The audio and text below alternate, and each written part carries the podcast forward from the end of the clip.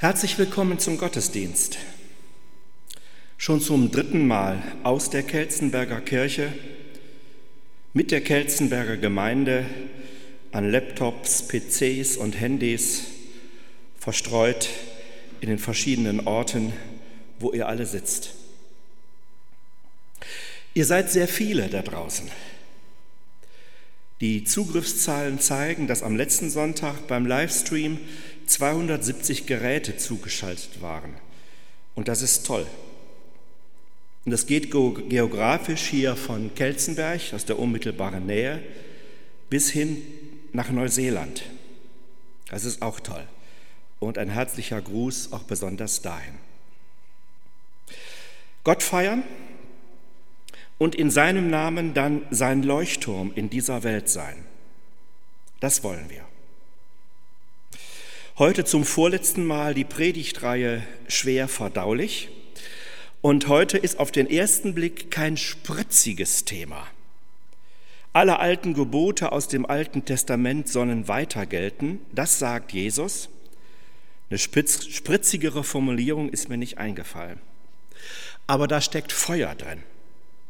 Und darum ist es wichtig, dass ihr heute das, was Jesus sagt und was wir uns angucken, mitlest. Ihr habt auf unserer Website äh, die Texte in diesem Gottesdienst, also die beiden Lieder, die gesungen werden, und auch den Predigtext, übrigens nach Martin Luther, zum Mitlesen oder auch zum Mitsingen. Und wenn ihr in der Bibel mitlesen wollt, gleich bei der Predigt, dann greift bitte mal zu einer Lutherbibel. Es lohnt sich. Wir feiern unseren Gottesdienst im Namen Gottes des Vaters und des Sohnes und des Heiligen Geistes. Unserer Hilfe, sie steht im Namen des Herrn, der Himmel und Erde gemacht hat. Amen.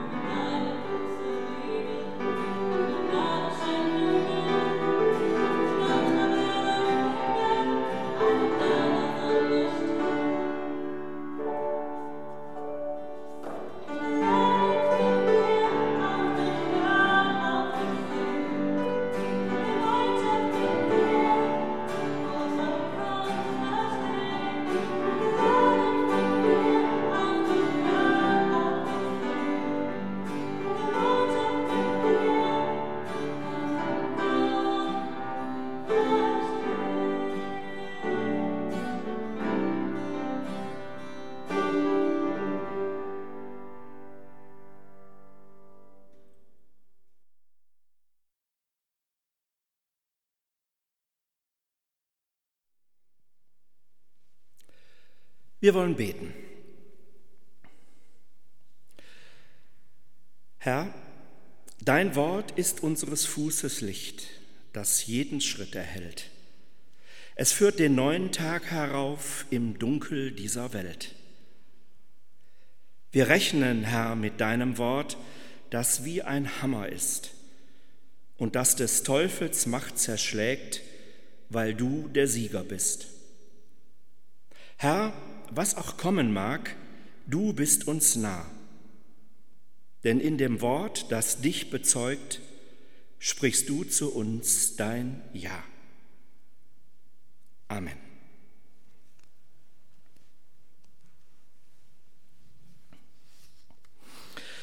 Ja, ihr Lieben, schwer verdaulich, alle alten Gebote sollen weiter gelten. Das bezieht sich auf äh, etwas, was Jesus zu Beginn der Bergpredigt sagt. Und das gucken wir uns an. Wie steht Jesus eigentlich zum Alten Testament? Wir haben viele Zitate von Jesus aus dem Alten Testament. Wir haben nebenbei Bemerkungen von ihm zum Alten Testament. Aber es gibt auch ganz klare Sätze dazu, ein regelrechtes Statement grundsätzlich und eben an sehr prominenter Stelle in der Bergpredigt.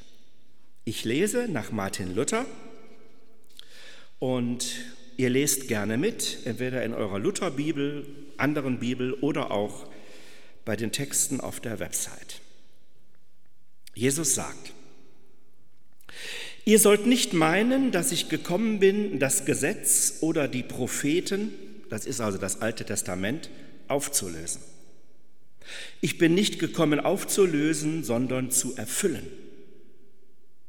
Denn wahrlich, ich sage euch, bis Himmel und Erde vergehen, wird nicht vergehen der kleinste Buchstabe oder ein Tüpfelchen vom Gesetz, bis es alles geschieht.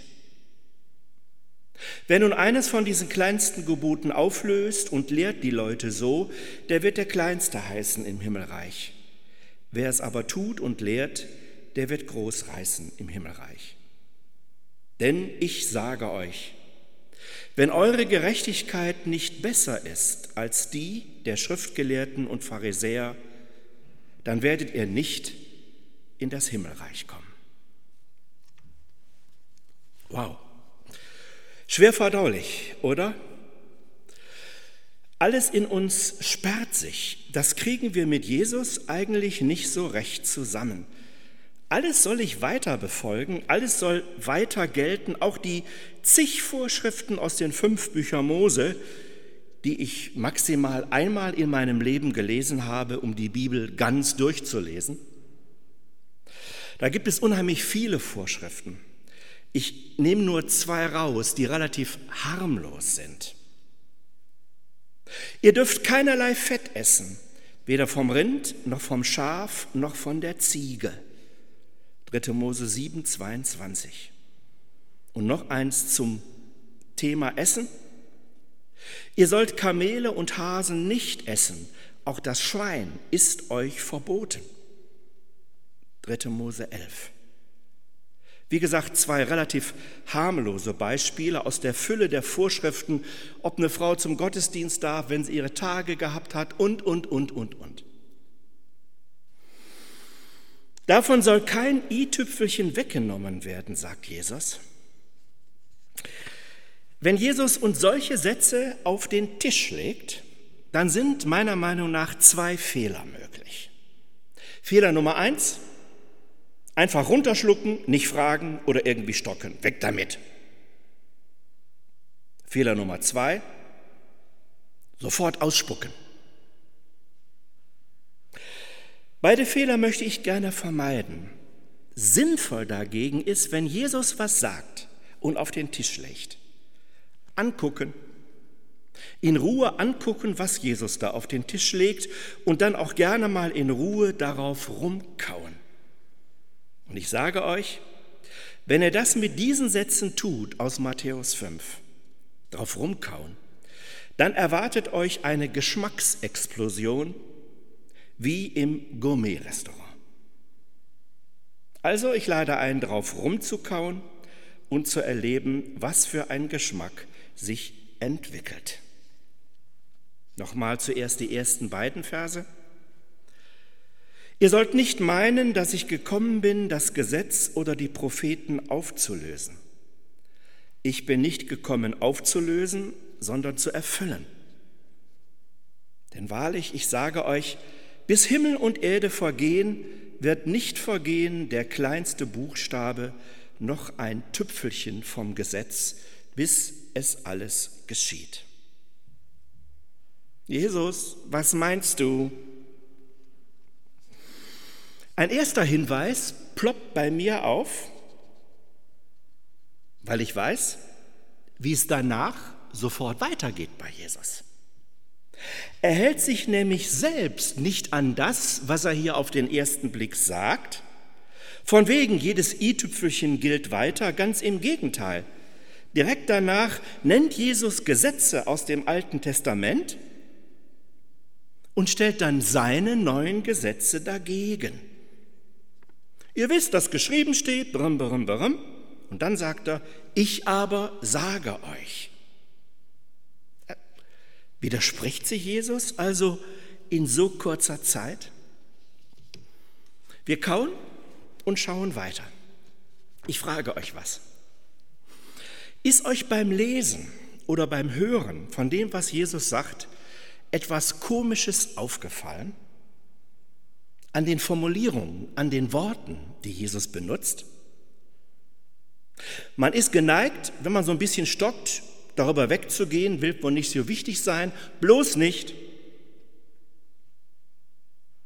Jesus sagt, ihr sollt nicht meinen, dass ich gekommen bin, das Gesetz oder die Propheten aufzulösen. Ich bin nicht gekommen, aufzulösen, sondern zu erfüllen. Wenn ich jetzt ein bisschen überlege, dann fällt mir ein, das ist eine komische Formulierung. Ein Gesetz erfüllen, das ist eigentlich kein Deutsch. Auch kein Griechisch oder Aramäisch oder Hebräisch. Denn ein Gesetz wird doch nicht erfüllt, es wird befolgt. Unsere Straßenverkehrsordnung, die wird nicht erfüllt von mir, die wird befolgt. Das aktuelle Kontaktverbot, 1,5 Meter Abstand, in Jüchen 2 Meter, das erfülle ich doch nicht, das befolge ich. Aber was wird denn erfüllt? Ja klar, eine Weissagung, eine Prophezeiung, die wird erfüllt. Wir haben ein bisschen rumgekaut und damit sind wir jetzt Jesus hier auf der Spur. Denn genau das meint er. Genauso sieht Jesus Christus das Alte Testament. Das Alte Testament ist eine Prophezeiung. Das Alte Testament hat seinen Sinn nicht in sich selbst, ewig gültiges Gesetz, sondern das Alte Testament ist ein Werkzeug, ein Hilfsmittel, was ein Ziel hat außerhalb seiner selbst. Das Alte Testament ist nicht in sich abgeschlossen, sondern ist ausgerichtet auf das, was endgültig kommen soll, auf den, der endgültig kommen will, Gott selbst. Und diese Prophezeiung, Gesetz und die Propheten, Prophezeiung Altes Testament, die wird Jesus nicht auflösen, nicht für ungültig erklären, sondern zu ihrem Ziel, zur Erfüllung bringen.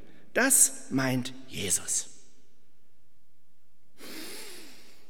Klar gesagt, es geht Jesus überhaupt nicht um die Diskussion über einzelne Gesetze und Vorschriften im Alten Testament.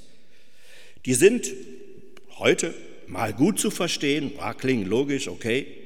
Viele sind nicht so gut zu verstehen, alle sind zeitgebunden. Aber entscheidend ist, das Ganze, die komischen und zeitgebundenen Gesetze und die herrlichen Segensworte aus dem Alten Testament, die wir alle so unheimlich lieben, die sind niemals Ziel, sondern der Weg Gottes zum großen Neuanfang, zum Offenbarungshöhepunkt. Ich komme selber. Ist ein bisschen rübergekommen, was Jesus meint?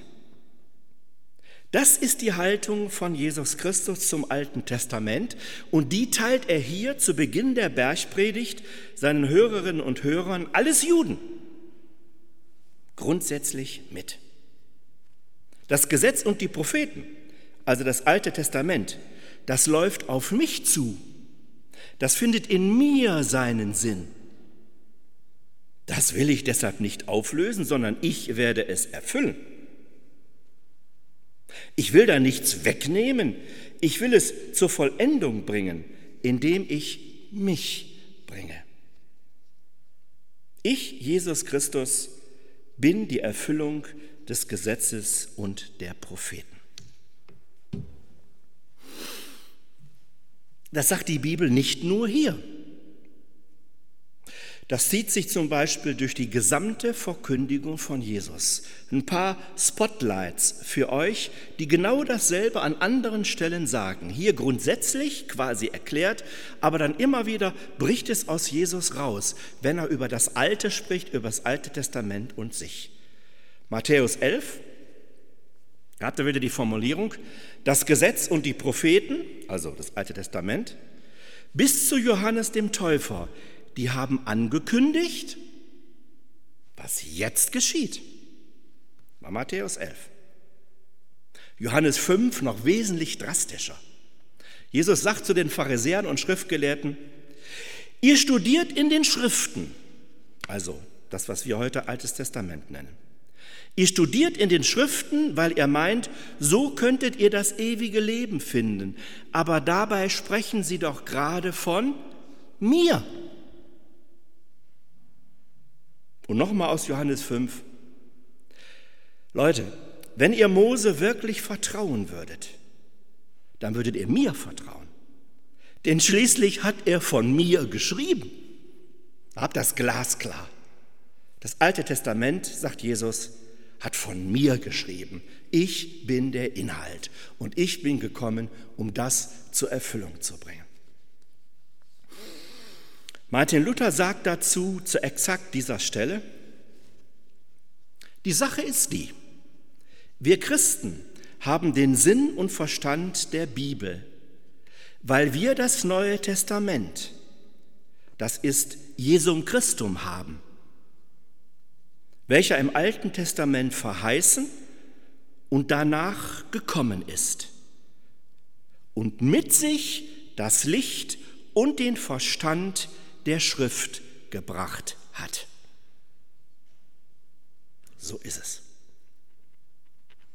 Also, Jesus nimmt das Alte Testament nicht wörtlich. Er nimmt es beim Wort. Und das Wort ist Jesus Christus. Und davon wird nichts weggenommen. Wir haben ein bisschen drauf rumgekaut und ich hoffe, es entwickelt sich allmählich zumindest eine leichte Geschmacksrichtung bei uns im Mund. So ist das.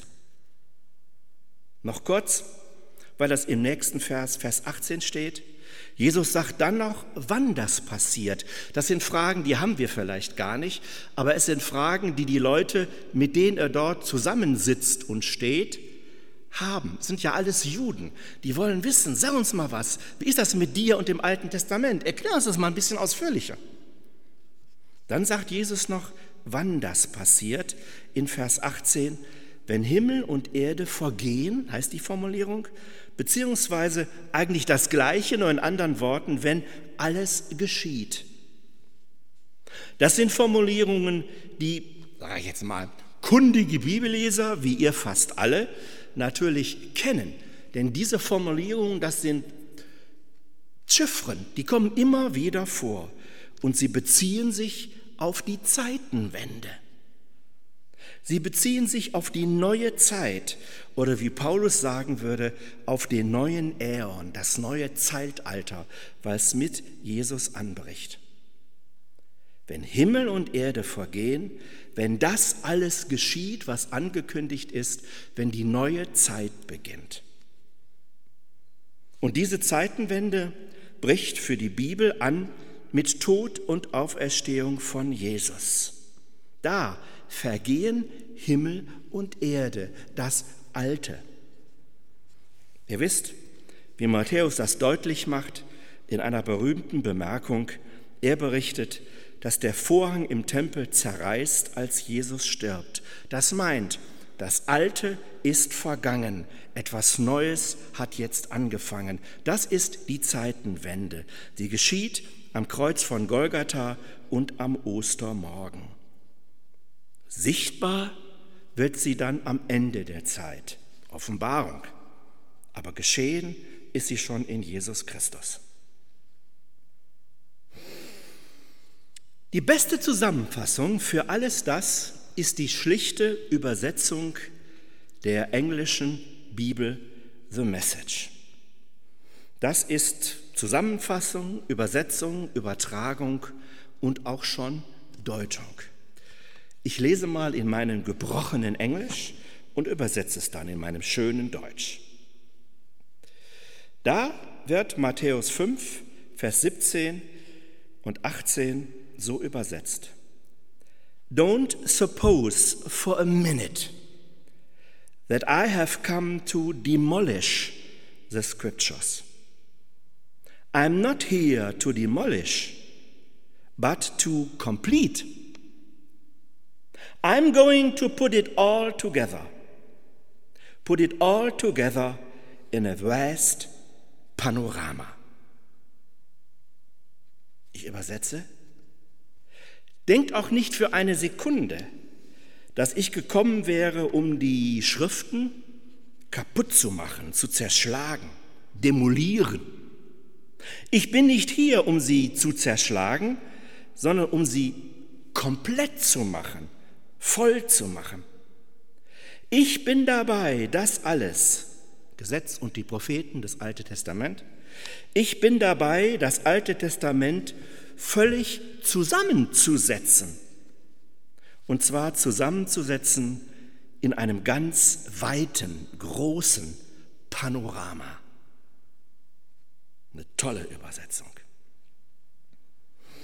Schwer verdaulich oder doch eine Geschmacksexplosion, eine Christus-Geschmacksexplosion? Zum Schluss, weil Jesus damit diesen kurzen Teil abschließt, gehört unbedingt dazu. Und jetzt wird es so ein bisschen ungemütlich. Jetzt gibt es endgültig Feuer unterm Hintern. Denn Jesus macht jetzt dieses weite Panorama, in das hinein er das Alte Testament stellt, konkret. Wir neigen ja dazu, mit wir meine ich uns hier im Mitteleuropa, denen es so gut geht, auch heute noch. Wir neigen ja zu einem allgemeinen Jesusgefühl. Ja, genau. Im Alten Testament, da gibt es so viele Vorschriften. Aber ich lebe mit Jesus im Herzen und dann läuft das schon. In diesem Jesus im Herzen Statt diese sturen Leute aus dem Alten Testament, die immer so Gesetze konkret befolgen, liegt für Jesus ja auch eine Gefahr, nämlich die Gefahr der Unverbindlichkeit. Darum schließt Jesus jetzt diesen Abschied mit einem Schlusssatz. Und der ist wirklich wie ein Hammer. Vers 20. Ich sage euch, wenn eure Gerechtigkeit, er meint die der Christen, wenn eure Gerechtigkeit nicht besser ist als die der Schriftgelehrten und Pharisäer, dann werdet ihr nicht in das Himmelreich kommen. Heißt das etwa, Jesus erwartet von seinen Leuten mehr als von den Pharisäern und Schriftgelehrten? Ja, ich denke ja, das sagt er ja. Natürlich will Jesus nicht im Herzen bleiben, er will raus in die Welt. Er hat ein Programm. Er möchte Menschen und Welt verändern, gestalten und prägen. Es geht ihm nicht nur um ein Jesus-Gefühl, sondern es geht ihm um Jesus-Worte und Taten. Und darum, und jetzt passt auf, wird er jetzt konkret. Und jetzt kommt er die Bergpredigt eigentlich erst. Er wird konkret in der Bergpredigt, damit seine Leute sich nicht auf ein Jesusgefühl zurückziehen, sondern dass sie auch hören, wie Jesus fühlt und denkt und die bessere Gerechtigkeit gestalten will. Also, ein Tipp von mir, wenn ihr eure Bibel vor euch liegen habt, nehmt euch einen Stift und macht nach Vers 20 einen Doppelpunkt. Macht einen Doppelpunkt. Denn jetzt legt Jesus los und sagt, wie seine Gerechtigkeit aussieht, welches Grundgesetz bei ihm gilt. Und dann kommen diese Dinge, diese oft gehörten, aber großartigen Veränderungen aller Werte, zu denen er seine Leute herausfordert. Ihr wisst, dass es im Alten Testament heißt, Auge um Auge, Zahn um Zahn. Ich aber sage euch, verzichte auf Gegenwehr, wenn jemand dir Böses tut. Und wenn dich jemand auf die rechte Backe schlägt, dann halt ihm auch die linke noch hin. Ihr wisst, dass es heißt, liebe deinen Mitmenschen, hasse deinen Feind. Ich aber sage euch, liebt eure Feinde und betet für alle, die euch verfolgen. Sammelt keine Schätze hier auf der Erde, denn ihr müsst damit rechnen, dass Motten und Rost sie zerfressen oder Einbrecher sie stehlen. Sammelt lieber Schätze bei Gott. Dort werden sie nicht von Motten und Rost zerfressen und können auch nicht gestohlen werden. Lest das und alles andere, was dann kommt nach diesem Doppelpunkt über die bessere Gerechtigkeit, über das Grundgesetz von Jesus für seine Gemeinde vom Kreuz und Ostern her. Und dann könnt ihr ja mal überlegen, ob ihr wirklich noch Christen sein wollt oder ob ihr nicht doch besser Juden werdet, weil das einfacher ist. Schwer verdaulich oder eine Geschmacksexplosion? Geschmack von Jesus Christus, von Himmel, der hier auf der Erde anfängt. Von Herausforderung zu einem abenteuerlichen, auf Jesus Christus ausgerichteten Leben. Ja, die dann folgende Bergpredigt ist die Jesus Christus Verfassung, das Grundgesetz der Erlösten, das Grundgesetz der Befreiten, die dieses Grundgesetz leben wollen. Nicht, weil sie müssen, sondern weil sie dürfen. Weil der König Jesus Christus sie herausfordert und wertschätzt, Leuchttürme zu sein in einer dunklen Welt. Ich schließe mit dem, was man unter älteren Christen ein Zeugnis nennt, also ein Bericht, ein Statement. Nein, nicht vom Missionsfeld, nicht aus dem Kongo, nicht aus einer amerikanischen Gemeinde oder von irgendeinem Spinnerten. Es ist ein Bericht, ein Statement, ein Zeugnis, was ihr alle nachsehen, nachlesen könnt in der neuen Zeit, die am Donnerstag herausgekommen ist. Die Zeit vom 26.03.2020. Dort ist auf einer Seite, die heißt Glauben und Zweifeln, eine Sammlung von Statements von Leuten aus Norditalien zu dieser Zeit, die dort eine Katastrophe erlegen, die wir uns überhaupt nicht wünschen, wo wir, wenn wir die Nachrichten gucken, sprachlos davor stehen.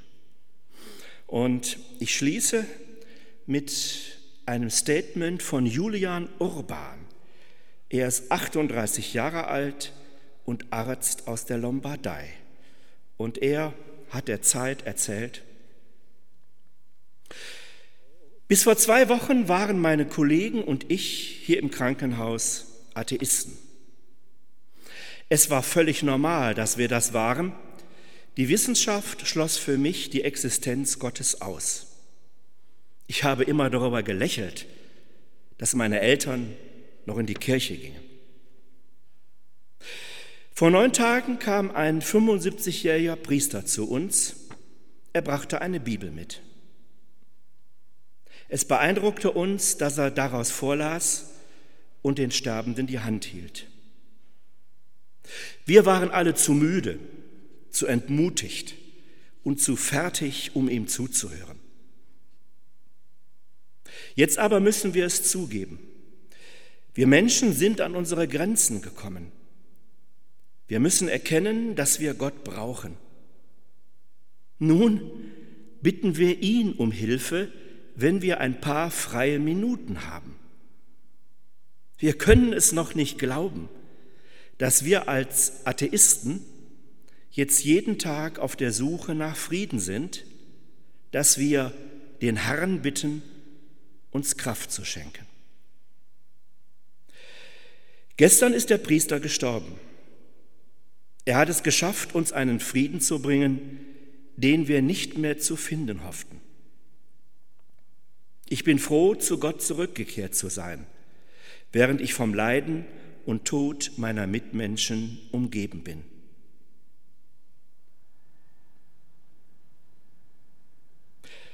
Dieser Priester befolgt kein Gesetz, das ihn Gott näher bringt.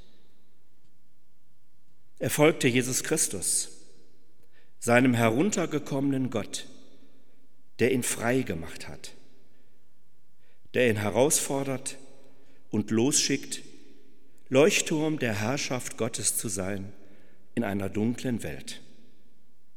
Und damit befolgte er auch Gottes Gesetz und die Propheten.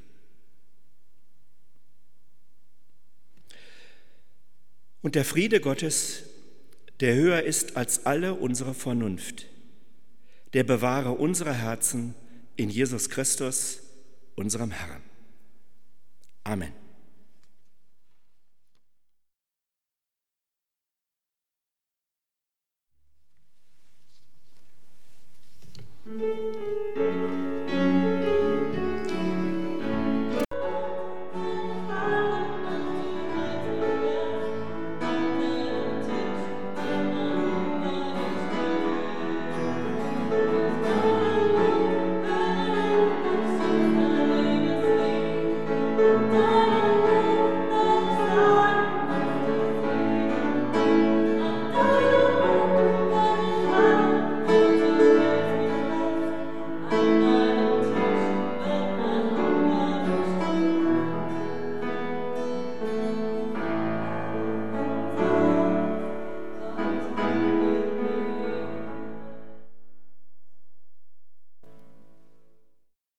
Ähm, ah ja, nächsten Sonntag geht es weiter.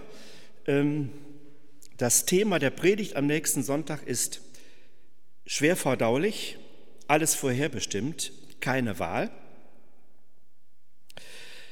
Etwas Neues in der nächsten Woche, gerade jetzt äh, in und für diese Zeit. Ab Mittwoch ist ja der 1. April, werden hier in Kelzenberg von Montags bis Samstag ähm, jeden Abend um halb acht die Glocken läuten. Das tun sie ja, glaube ich, in Mönchengladbach auch, in den katholischen und evangelischen Kirchen. Und wir laden ein zu einer Jesuszeit von Montag bis Samstag als Angebot für jede und jeden, die da mitmachen wollen. Ihr findet auf der Website und dann auch im neuen Typisch Kelz hinten den Ablauf dieser kurzen Gebetszeit. Und mittwochs immer werden wir das hier aus der Kirche mit dem Glockengeläut und den kurzen Texten, die ihr seht, dann live übertragen, sodass ihr euch dann wieder zusammenschließen könnt und wir dann auch mittwochs eine Gemeinde sind, die betet und unseren Herrn feiert. Ebenfalls jeden Mittwoch ab 18 Uhr ein Kurzimpuls auf YouTube. Auch das findet ihr auf unserer Website äh, kirchekelzenberg.de ein Kurzimpuls äh, aus dem JC für das JC und natürlich für alle, die sich jung fühlen, und diesen Impuls hören und sehen wollen, ist er natürlich abrufbar. Also eine tolle Kombination, ne? um halb acht vielleicht dieses, diese Jesuszeit und dann hört ihr euch danach noch den Impuls an.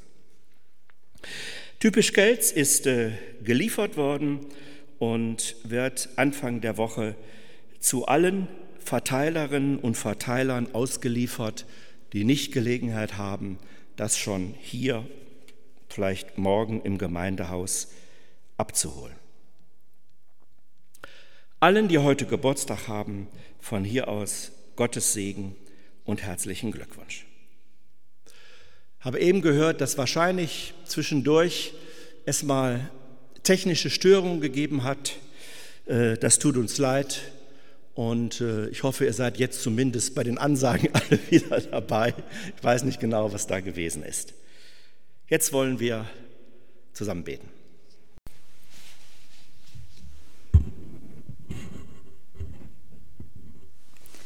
Wir beten für andere.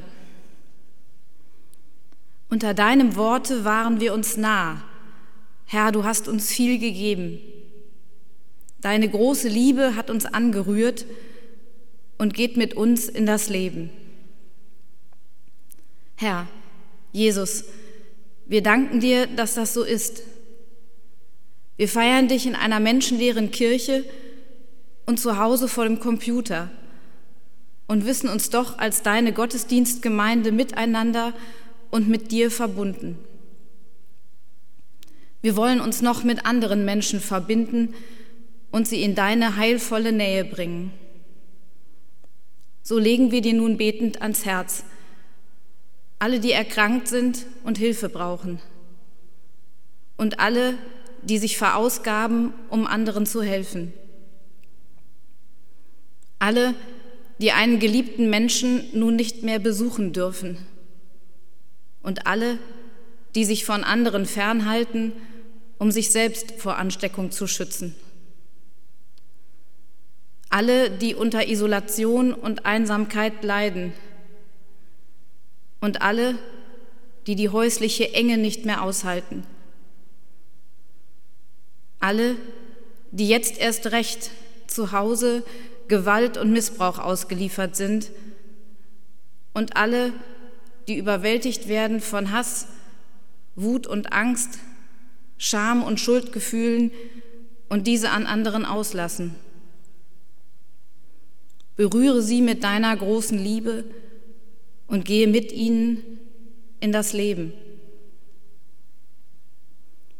Herr, Jesus, in anderen Ländern ist es Menschen gar nicht möglich, sich so wie wir hier zu Lande vor Ansteckung zu schützen.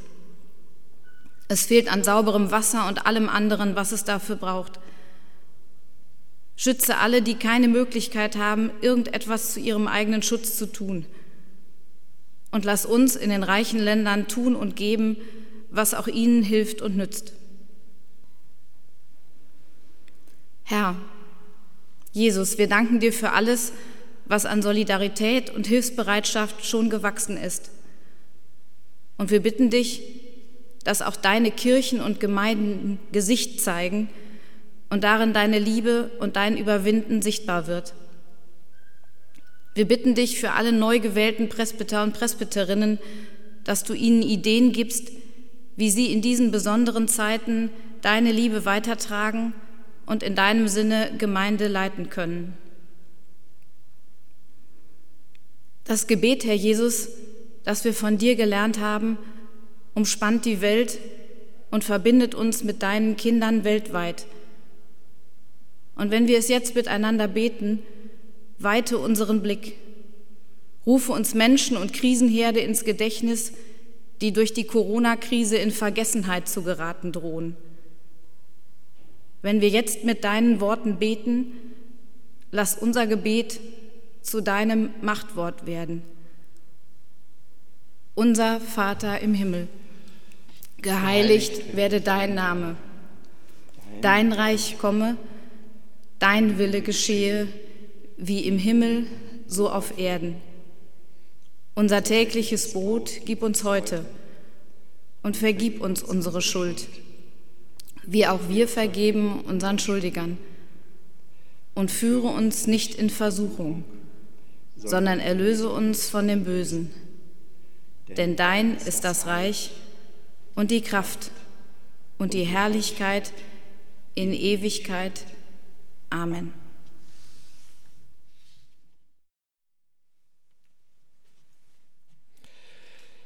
Wir dürfen gehen unter dem Segen unseres Herrn.